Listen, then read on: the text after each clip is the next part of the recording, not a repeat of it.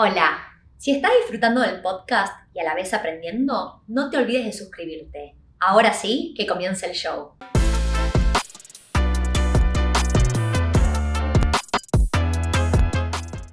Hola, mi nombre es Tiffy Rubinat. Bienvenidos al podcast de Wealth en Español. Hoy vamos a estar hablando acerca de cómo obtener un préstamo hipotecario con nuestro invitado de honor, Nelson Bedoya, que es director de Build Invest Grow Financial Services. Buenos días. Buenos días, Tiffy. Muchas gracias por la invitación. Honrado de estar aquí con ustedes. Muchas gracias por eh, prestarnos tu tiempo, tus conocimientos. Yo estoy haciendo preguntas que una gran cantidad, eh, supongo que voy a saber, pero también quiero aprender algo hoy, así estoy seguro que vas a tirar mucha información muy útil. Y vamos a arrancar con la primera pregunta, que es, ¿qué métricas miran los bancos para determinar nuestra capacidad de deuda cuando nos asesoran? Eh, Tiffy, esa, esa pregunta es una muy buena pregunta y esto creo que es algo que todo el que quiera empezar el proceso del crédito debe tener eh, en cuenta porque ahora más que nunca los bancos están ya más investigando o mirando más allá de lo que era lo normal eh, del perfil de una persona aplicando por el crédito. Y me explico. Ahora más que nunca los bancos se fijan mucho en el, historial crediticio de una persona. Eh, ese reporte como tal le da acceso al banco hasta 24 meses eh, para manejas de deudas de una persona. Entonces ahora más que nunca se fijan en eso. Entonces, ellos sí pueden ver hasta 24 meses cómo tú has manejado em, deudas, em, si pagas a tiempo, si no pagas a tiempo, cuántos días em, te atrasaste, si, si por algún motivo no pudiste pagar a tiempo. Bueno, Encima de eso ya empiezan a mirar otras cosas como ingresos. Ingresos es súper importante porque la parte de ingresos ayuda a, a, calcular la parte de capacidad de endeudamiento. Em, las otras cosas son ya los gastos, lo que se considera como living expenses. Entonces, muchos bancos hoy en día, dependiendo del banco, eh, piden ya tus extractos bancarios hasta tres meses, muchos de pronto puede ser seis meses, y empiezan a investigar cómo, cómo tú gastas tu plata, si tú ahorras, si gastas todo lo que entra, eh, y eso también puede influir en el proceso de, de, de aplicar por un crédito eh, hipotecario, ¿cierto? Em, las deudas, entonces si manejas tarjetas de crédito, las tarjetas de crédito pueden ser buenas porque te ayuda a, crear un historial eh, crediticio, ¿cierto?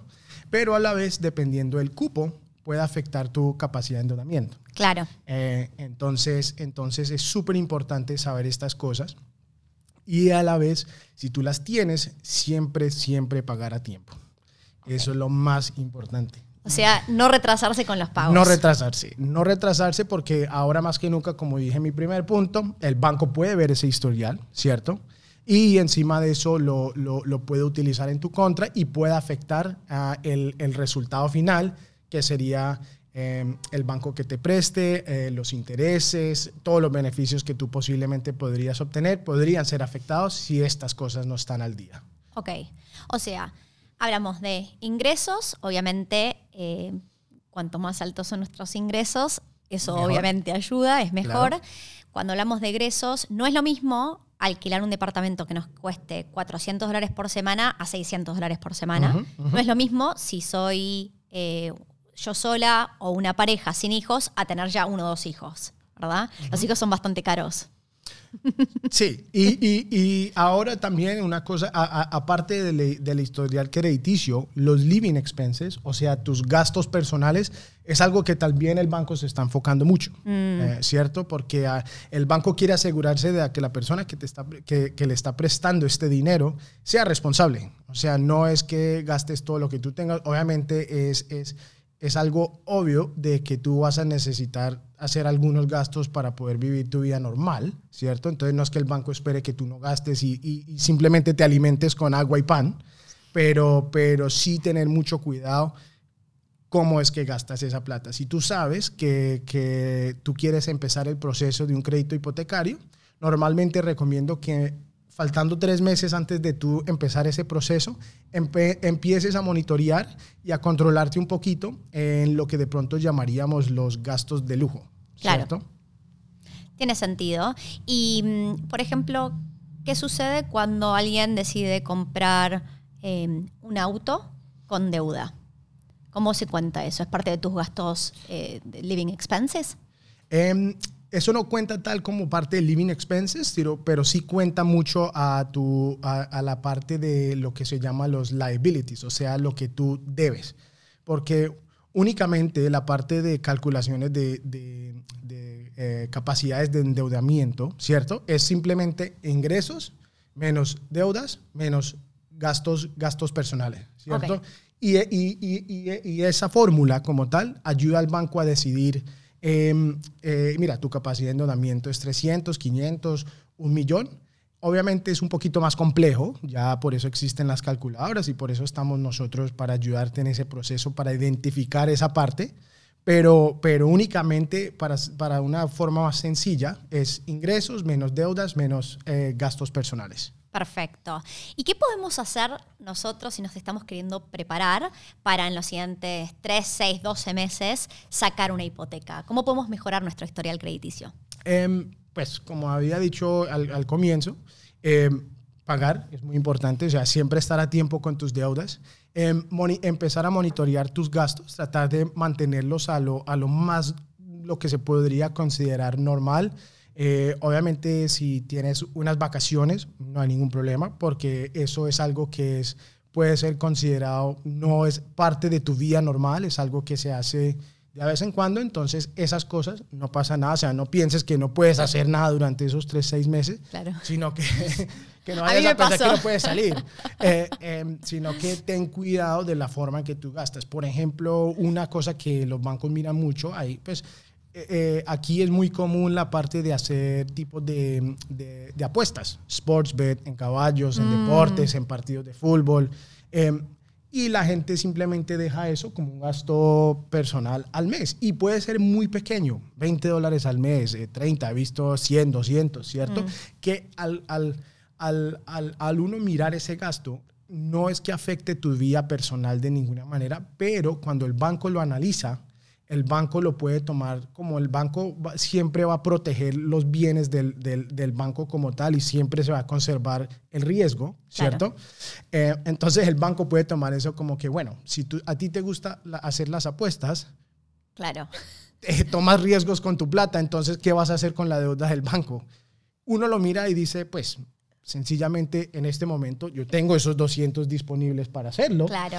Pero, pero, eh, pero cuando yo tenga mi crédito, yo no necesariamente voy a seguir con, con lo, de, lo, de la, lo, de, los 100 o 200 dólares del, del Sportsbet.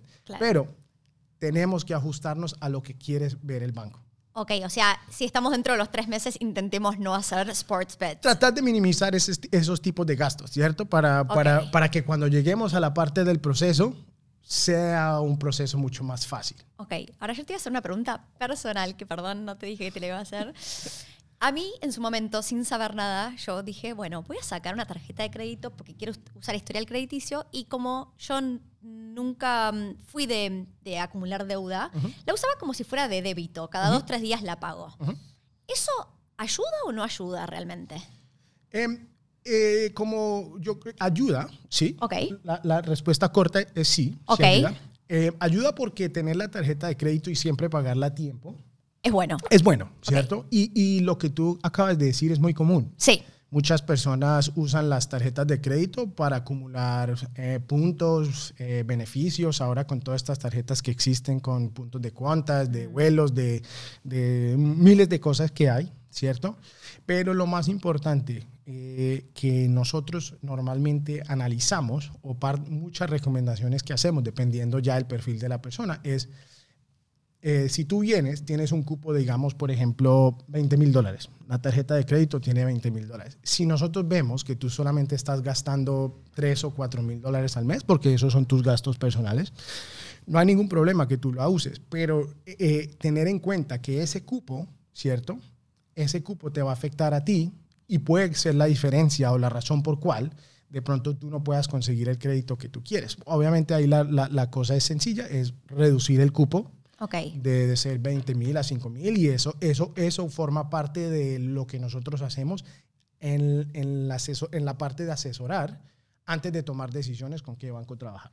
Sí, algo muy importante que acabas de decir es cuando a mí viene alguien y me dice, ah, bueno, entonces voy y bajo mi, mi límite de 20.000 a 5.000 puede que sea la respuesta correcta. Yo siempre lo primero que digo es, tenés que hablar con un mortgage broker. No toques tus límites de tarjeta de crédito cuando estés cerca de ir a comprar una propiedad sin haber hablado con un mortgage broker. Em, yo creo que ese es el punto más importante de todo esto. Es lo obviamente, más importante acá. obviamente yo, yo, yo aquí estoy para guiarlos y darles una idea de cómo funciona el proceso. Pero el punto principal aquí que creo que podemos resumir todo esto es, antes de empezar ese proceso, haz la pregunta. Eh, en muchos casos uno cree, mira, yo, yo con este perfil a mí nadie me va a prestar. Mm. Y, y, y, hemos conocido muchas personas que entran y dicen, mira, yo la verdad no creo que pueda hacer nada ya, pero me puedes ayudar o guiarme qué podemos hacer con esta posición más adelante o qué tenemos que hacer para empezar el proceso más adelante. Y muchas personas se llevan la sorpresa de decir, mira, con esto, con este banco, si utilizamos esta, estas pólizas o estos beneficios, puedes empezar ahora. Claro. Entonces yo creo que lo más importante es tomar en cuenta lo que te estoy diciendo, pero siempre haz la pregunta primero porque yo, una cosa que sí me gustaría dejar claro es que no todos los bancos funcionan igual. ¿Cierto? Todos los bancos, si, si tú lo miras parado desde afuera, digamos que todos los bancos estuvieran al lado y lado, si tú lo miras desde afuera, todos los bancos tienen productos similares, las tasas son más o menos de entre el mismo, del mismo rango, eh, son casi iguales. Eh, todo el banco, todos los bancos te van a decir, claro que sí, te podemos ayudar.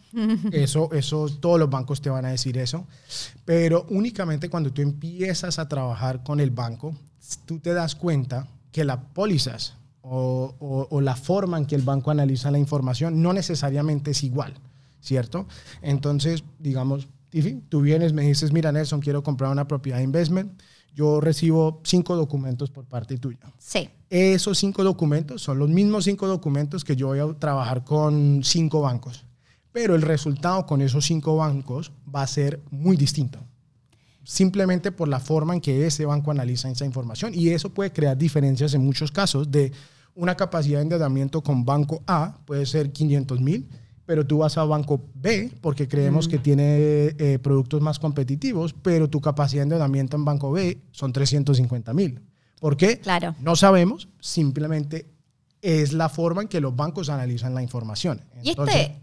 esa parte de otra vez pedir la asesoría es súper importante es el punto más importante por el cual cuando estoy hablando todos los días con personas que están interesadas en comprar propiedades y me dicen, bueno, sí, ya hablé con mi banco y yo lo primero que digo es, ¿por qué no hablamos con un mortgage broker primero? Porque un banco tiene uno, dos productos para ofrecerte, no creo que tenga mucho más que eso. Mientras que cuando hablas con un mortgage broker, el gran beneficio de Nelson acá sentado al lado nuestro, es justamente que puede mirar, puedo decir el 98-99% de los bancos, e instituciones financieras y créditos hipotecarios que haya. Con lo cual, eh, ahora vamos a ir a una de las siguientes preguntas que va a ser, que además de la tasa de interés que tendría que estar mirando, pero es importante no... Ah, bueno, a ver, yo no puedo decirte sea sé o no sé fiel a tu banco, pero yo eh, no soy fiel a mi banco y en realidad siempre, o sea, quiero buscar lo que vaya mejor con lo que estoy queriendo lograr en ese momento. Yo como persona evoluciono y por ahí lo que es el mejor banco hoy, en tres o seis meses, ya no lo es. Eh, me, gusta lo que acabas de decir y, eso es algo que es, muy común en el mercado y, hay mucha gente que tiene el, pensamiento, si lo, si lo podemos poner de esa manera, es que mi banco me conoce. Mm. Eh, mi banco me conoce, ellos saben que yo siempre pagaba tiempo, eh, ellos saben que yo siempre eh, he sido buen pago, siempre tengo mis ahorros, entonces mi banco me conoce, entonces ellos me van a dar lo que yo quiero. El banco no puede cambiar la póliza simplemente porque tú has estado con ellos 15, 20 años. Claro. menos, más. Al fin del cabo, el banco simplemente se puede fijar en lo que es su póliza, que está en blanco y negro. Ellos no pueden cambiar eso, ¿cierto? Entonces ahí es muy importante esa parte de lo que tú acabas de decir, de saber cuáles son tus opciones. Porque como te dije anteriormente, el, el banco que supuestamente te conoce, ese banco puede terminar siendo tu peor enemigo más que tu amigo. Porque entre más sepa de ti, eh, más, más información tiene para decir, mira, eh, estamos viendo que tú estás gastando más aquí, estamos viendo que en el, en el 2012 hiciste esto, eh, por esa razón solamente estamos dispuestos para hacer esto o en muchos casos hemos, hemos visto personas mm. que llegan a nosotros y me dijeron, empecé el proceso con mi banco, me dijeron no por esta y esta razón. Y mm. mucho de eso tiene que ver por el hecho de que entre más sepa de ti, bueno, no, no, es, no es todos los casos, entonces no quiere decir que eso siempre va a pasar, pero eh, eh, ha, habido casos de cuando entre más sepa el banco de ti, más te puede perjudicar en el, en el proceso y puede afectar lo que tú hagas o no puedas hacer en ese momento. Entonces yo creo que la parte de, de saber cuáles son tus opciones el, eh, y, y, el hecho de saber que tú a mí no me pagas, ¿cierto? Mm. yo creo que eso es un punto muy importante. Tanto ustedes como nosotros trabajamos de la misma manera. Para los que no saben es eh, no, no, le cobramos al cliente.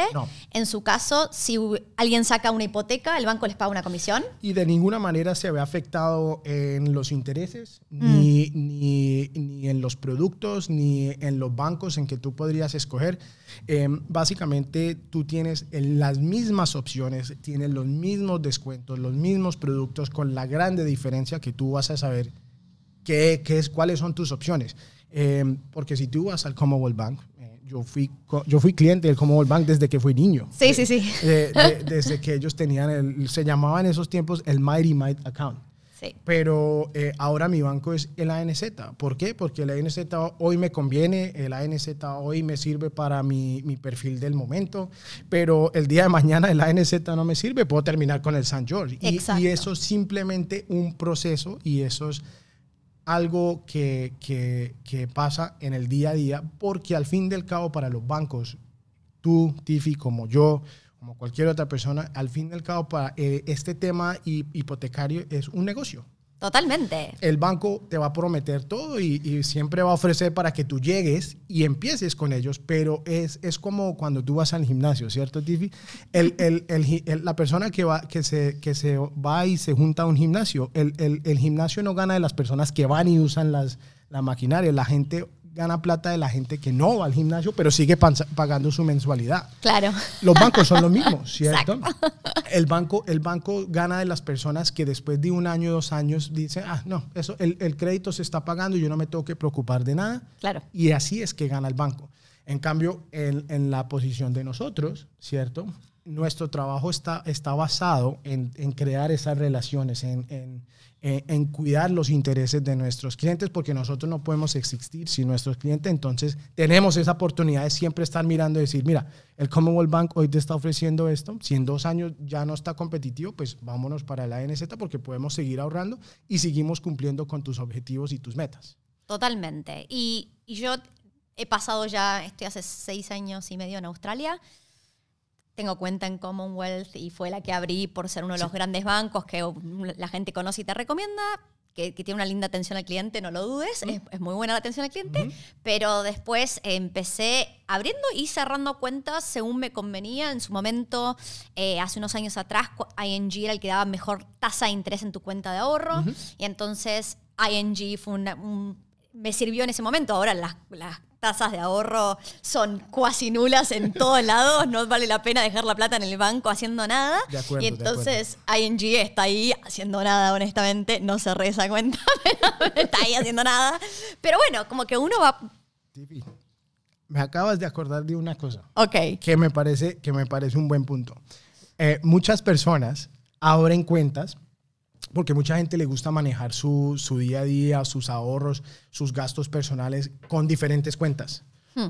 Una, una, un, un, un, pequeño consejo, ten cuidado con esas cuentas, porque muchas de esas cuentas te cobran una mensualidad si tú no le estás metiendo más de dos mil dólares al mes en esas cuentas, eh, sino que me acabas de acordar eso y me parece un buen punto. Eh, hemos visto a veces casos de personas que, que, tienen sus cuentas y manejan sus ahorros, que, que, no tienen nada de malo, me parece excelente para las personas que ahorran para el seguro, las vacaciones y tienen diferentes cuentas. Pero si tú no estás manejando esas cuentas, si esas cuentas bajan en, bajan en cero, mm. ¿cierto? ¿ok? ¿Puede ir negativo? Puede ser negativo y puede mm. ir en tu contra en empezar el, el, el, proceso hipotecario. Entonces, un consejo para todos, por favor, Si, si, tú manejas tus cuentas, me parece excelente porque estás, estás manejando tu, tu, día a día y sabes a lo que te estás enfocando, pero ten cuidado con esas, esas mensualidades, en particular cuando no las estás usando, porque puede ir en tu contra también. Y yo me considero una persona súper ordenada, que quiero estar on top de mis cuentas. Pensé que no me iba a pasar y cuando me fui a Argentina dejé una cuenta abierta en Argentina. Y pasa. Y pasa. Y la miraba todos los meses, la dejé de mirar uno o dos meses y de repente me empezaron a cobrar unos fees porque había dejado de entrar plata y de repente me agarró una crisis. no, estoy en negativo. Y mi mamá me decía, relájate, voy y lo pago. pero no, estoy en negativo. La verdad es que probablemente ahora no sé si me va a cambiar en absolutamente nada estando en Argentina, pero viste, como, bueno, tuve que cerrarla la cuenta. Mira, y una o dos veces el, el, banco obviamente va a saber que eso es un mistake, ¿cierto? Sí, que sí. Fue, fue, de error y, y, y, eso pasa en tu día a día porque las cosas pasan, ¿cierto? Hmm. No, todo, no todos somos perfectos y tenemos nuestros momentos de descuido, pero siempre tener en cuenta eso, porque el día que tú empieces el proceso y de pronto sí, ese mes fue un error, pero como ellos ven que viene un historial de, de que te ha pasado ya en varias ocasiones, ya van a empezar a cuestionar si ya es más parte de descuido tuyo o si en verdad sí fue un error.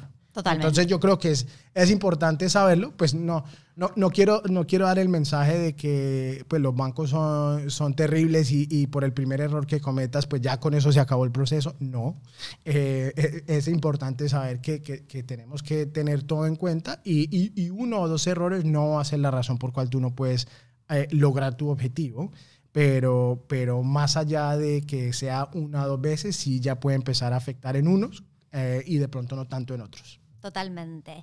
Y hablemos un poco de cuáles son los atributos en una hipoteca que queremos estar mirando más allá de tener la mejor tasa de interés, que todo el mundo quiere eso. Mm.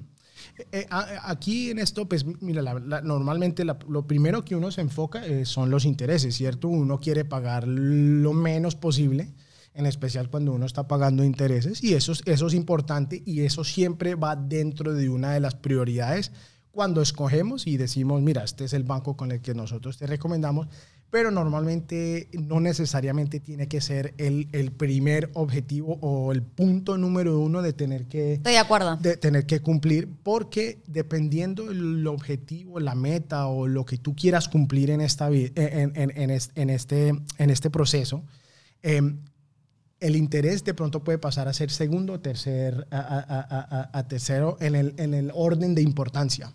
Y, y, y, lo cual es porque, digamos que tú eres una persona que está comprando tu primera casa. Hmm. El interés va a ser importante, pero si tú vienes y me dices, eh, sí, mira, Nelson, nosotros queremos comprar nuestra primera casa, pero tenemos un plan o un objetivo de que en uno o dos años queremos comprar una inversión y de ahí en adelante nos gustaría poder comprar una cada dos años, otra cada dos, tres años. Eh, entonces ahí lo que es importante es el banco. Mm. La flexibilidad que ese banco te dé para poder hacer eh, esos tipos de cambios y, y esos tipos de, de, adquisiciones. Ok. ¿Cierto? Porque, vuelvo y repito, como te dije, el, la diferencia entre banco A y banco B puede ser miles y miles de dólares en capacidad de endeudamiento. Eso influye. Eh, eh, los tipos de ingresos que tú manejes pues, puede influir el banco en el que nosotros escojamos. Entonces, digamos que tú eres eh, una persona que, que, le trabajas a una empresa, tienes tus ingresos fijos. El banco que yo te recomiende a esa persona va a ser diferente a la persona que yo recomiende si tú manejas tu propia empresa.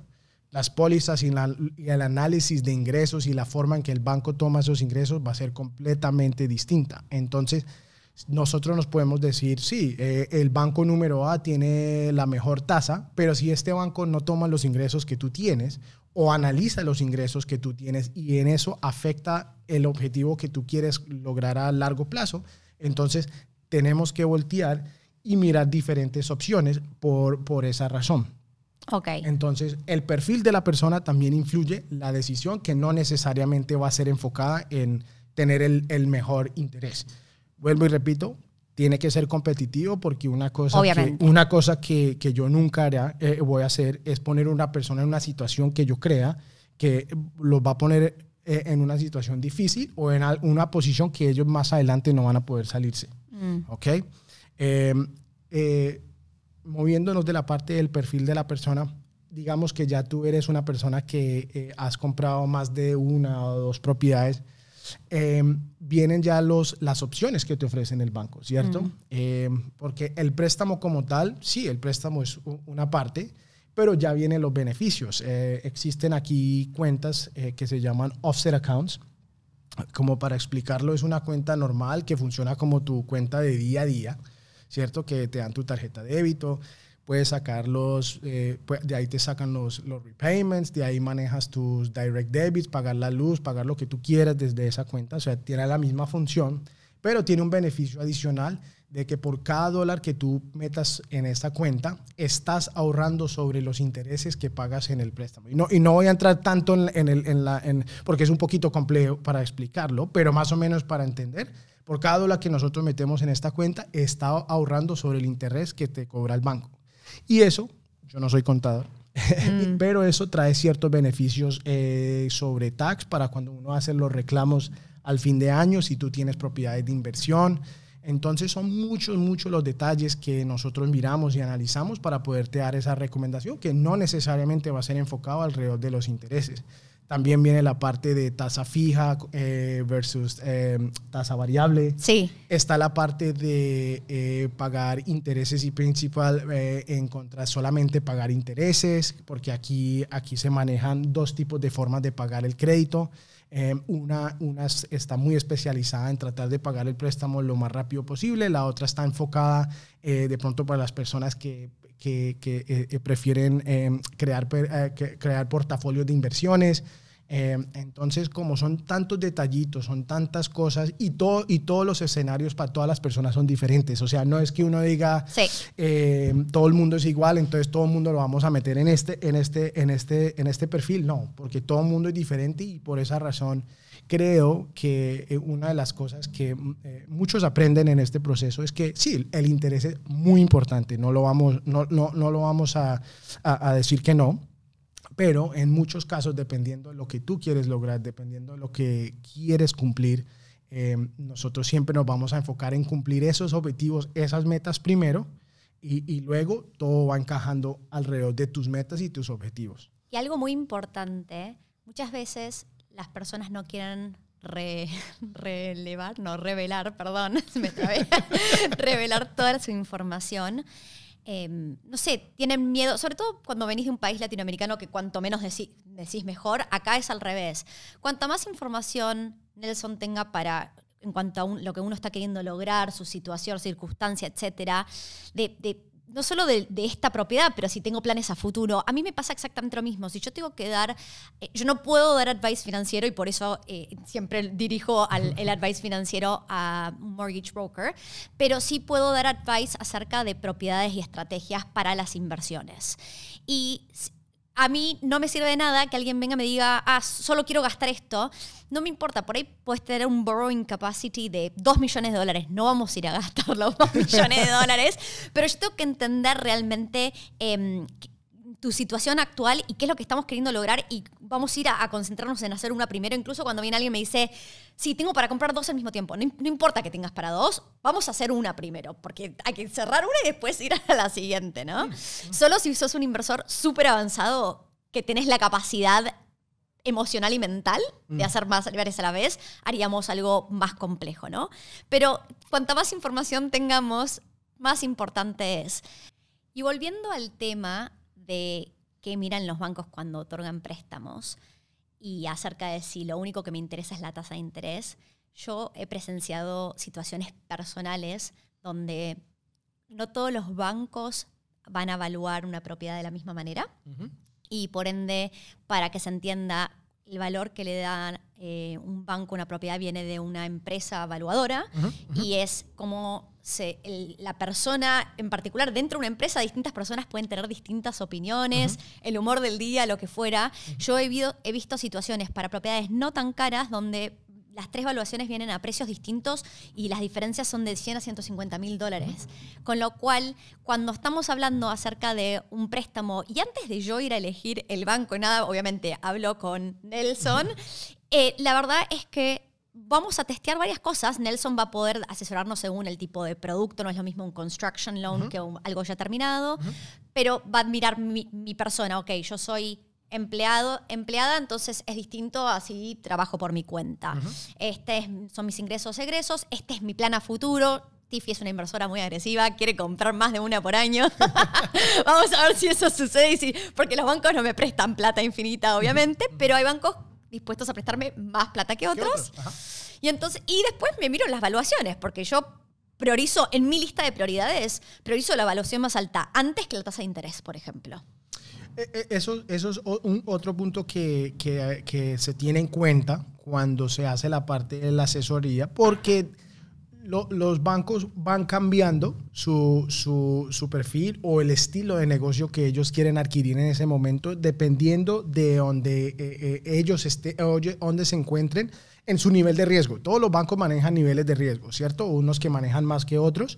Eh, pero dependiendo del nivel de riesgo que el banco quiera tomar en ese, en ese, en ese momento de, de, uno empezar el proceso, depende otra, una vez más del banco que uno vaya a dar la recomendación. Y, uno, y una de las cosas que lo, una de las, de las cosas que el banco puede utilizar para empezar a, a minimizar su riesgo es, son, son cosas como eh, valuaciones que empiezan a llegar más bajitas, mm. eh, empiezan a pedir más información de lo normal. Entonces, eh, en esa parte, cuando nosotros sabemos eso, empezamos a ver esos, esas cosas que van sucediendo una y otra vez, entonces ya, ya vamos empezando a cambiar. Eh, bueno, entonces ya el Commonwealth Bank era bueno en este momento para estas cosas, pero ya estamos viendo que están, se están volviendo más difíciles con cuáles poder trabajar. Entonces vamos mirando otros, otras opciones. Entonces, y, y, y otra cosa que nosotros tenemos la habilidad de poder hacer es hacer evaluaciones antes de empezar el proceso con el banco también, que yo creo que es algo muy importante. Totalmente. Eh, porque eso va a influir mucho en la última decisión que tomemos o la última recomendación el cual se dé.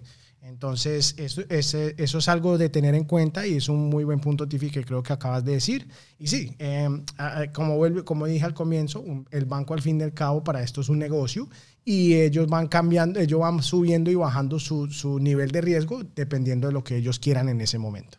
Yo siempre digo que me vuelvo mejor inversora a medida que dejo mis emociones de lado, con lo cual yo no quiero serle leal a ningún banco y quiero ser racional a la hora de elegir con qué préstamo hipotecario avanzar, según las circunstancias de ese momento. Y parte de la mentalidad que yo tuve que adquirir para convertirme en inversora es que hay, hay cosas que suceden que no estaban en nuestros planes. Y siempre es el, en vez de decir no puedo, es cómo puedo hacerlo. Y para eso estamos acá, para ayudar a la gente. Es cómo puedo lograr si sucede esto, si sucede lo otro. A ver, em, no, es no vivimos en un mundo perfecto. Yo siempre digo, no existe ni la ciudad perfecta, ni la inversión perfecta, ni la propiedad perfecta. No, existe el banco perfecto. No hay nada perfecto. No, y, y, y, yo creo que eh, el, el tema de, de riqueza a través de, de inversiones de propiedad, mm. esto es algo que es a largo plazo. Yo no creo que tú, o ni, ni tú, ni yo, ni, ni, cualquier persona con la cual yo he trabajado o tenido la oportunidad de trabajar, todos entendemos una, una cosa muy importante que es el, el, la propiedad es una muy, muy buena forma de crear riqueza, ¿cierto? Mm.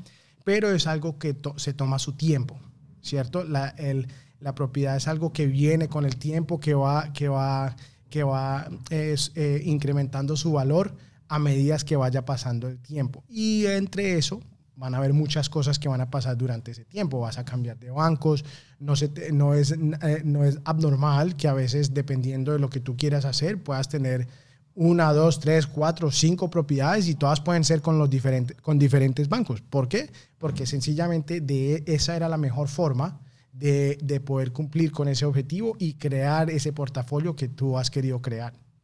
Exactamente. Bueno, vamos a cerrar. Em, para aquellos que están mirando esto por YouTube, que tenemos la posibilidad de dejar en los comentarios sus opiniones. Y por supuesto, hay historias eh, de cosas negativas que hayan pasado. Por lo general en Internet encontramos todo lo malo y no necesariamente lo bueno, pero me encantaría que dejen em, situaciones que les han pasado, donde por ahí o, algo no funcionó, o, la evaluación vino corta, o, todo les funcionó bien y, decir, yo tuve una experiencia súper positiva, porque obviamente las hay, las experiencias positivas, son la mayoría, quiero decir, no quiero espantar a la somos gente. la mayoría. Eh, no quiero espantar a la gente y yo he tenido experiencias súper positivas y después he tenido situaciones que se volvieron un poquito difíciles y salimos a resolverlas, no es un problema. No es un problema. Así que, bueno, un mensaje final para la audiencia, Nelson. Em, primero que todo, muchísimas gracias, Tiffy, y a ti por la oportunidad de estar aquí y compartir con ustedes. De nada. Eh, aprecio mucho esta oportunidad. Eh, bueno, pero para mi mensaje final, eh, el mensaje que yo he querido dar durante todo este tiempo es em, asegúrate de, de, que consigas una buena asesoría.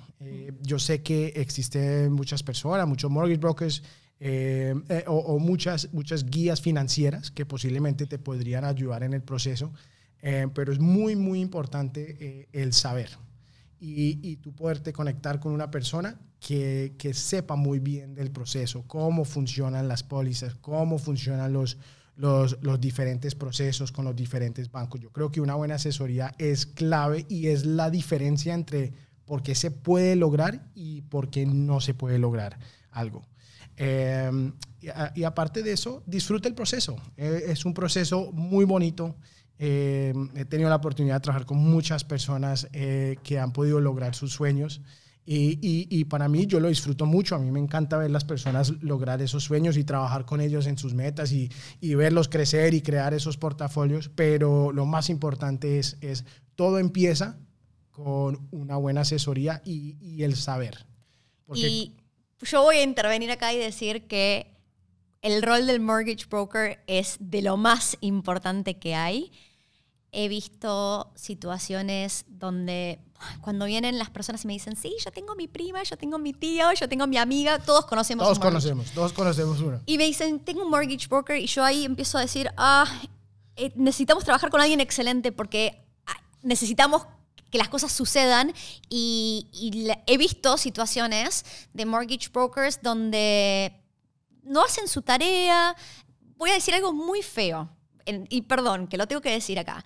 Vi mucho, mucha persona vaga. En Australia hay, mucho trabajo y, es mucho más fácil eh, tomar los clientes fáciles. ¿Está bien? Mm. Y entonces, cuando se empiezan a complicar las cosas y un mortgage broker se tiene que volver creativo para, para presentarle la información al banco y que el banco te quiera prestar la plata, muchos mortgage brokers no quieren hacer ese trabajo. Con lo cual, por favor, puede ser que conozcan a alguien. La primera pregunta es, ¿sabes si es bueno? Es la primera pregunta que yo le hago a la gente porque me dicen, sí, yo conozco a tal, ¿sabes si es bueno? Honestamente, yo te puedo recomendar a alguien excelente, lo tenemos acá en el son. Pero la verdad es que si conoces a alguien y solo lo conoces y no sabes si es bueno en lo que hace, mi recomendación es que vayas con alguien excelente. Es un make or break. y, la verdad es que ese es mi mensaje del día de hoy. Porque conozcas a alguien que sea mortgage broker, no, necesariamente lo tenés que em, usar como mortgage broker, básicamente. Así que bueno, espero que haya sido mucha información útil para todos los que están queriendo entender un poco más acerca de cómo obtener un préstamo hipotecario, cómo trabajan los bancos y qué cosas tenemos que tener en cuenta. Muchísimas gracias. Hasta luego, hasta la próxima. Hasta luego.